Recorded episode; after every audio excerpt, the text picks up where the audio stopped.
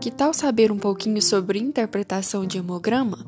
O exame do hemograma ele é dividido em três partes: o leucograma, o eritrograma e a contagem de plaquetas. Então vamos lá.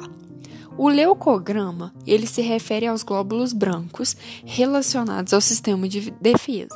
Valores altos de leucócito indicam leucocitose, que pode ser causada por infecções agudas, processos inflamatórios e outros. Valores baixos já indicam leucopenia, que é o que acontece em indivíduos com dengue, por exemplo. Já o eritrograma, ele se refere à série vermelha, composta pelas hemácias, que são responsáveis pelo transporte de oxigênio e outros nutrientes.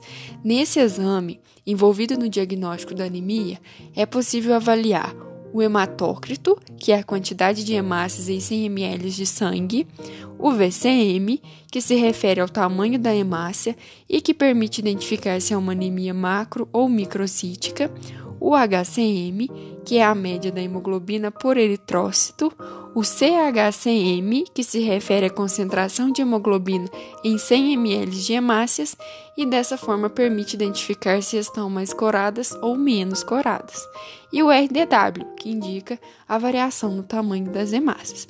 Por fim, a gente tem a contagem de plaquetas, que está relacionada à coagulação sanguínea, pois sua diminuição pode levar a sangramentos. Fiquem ligados!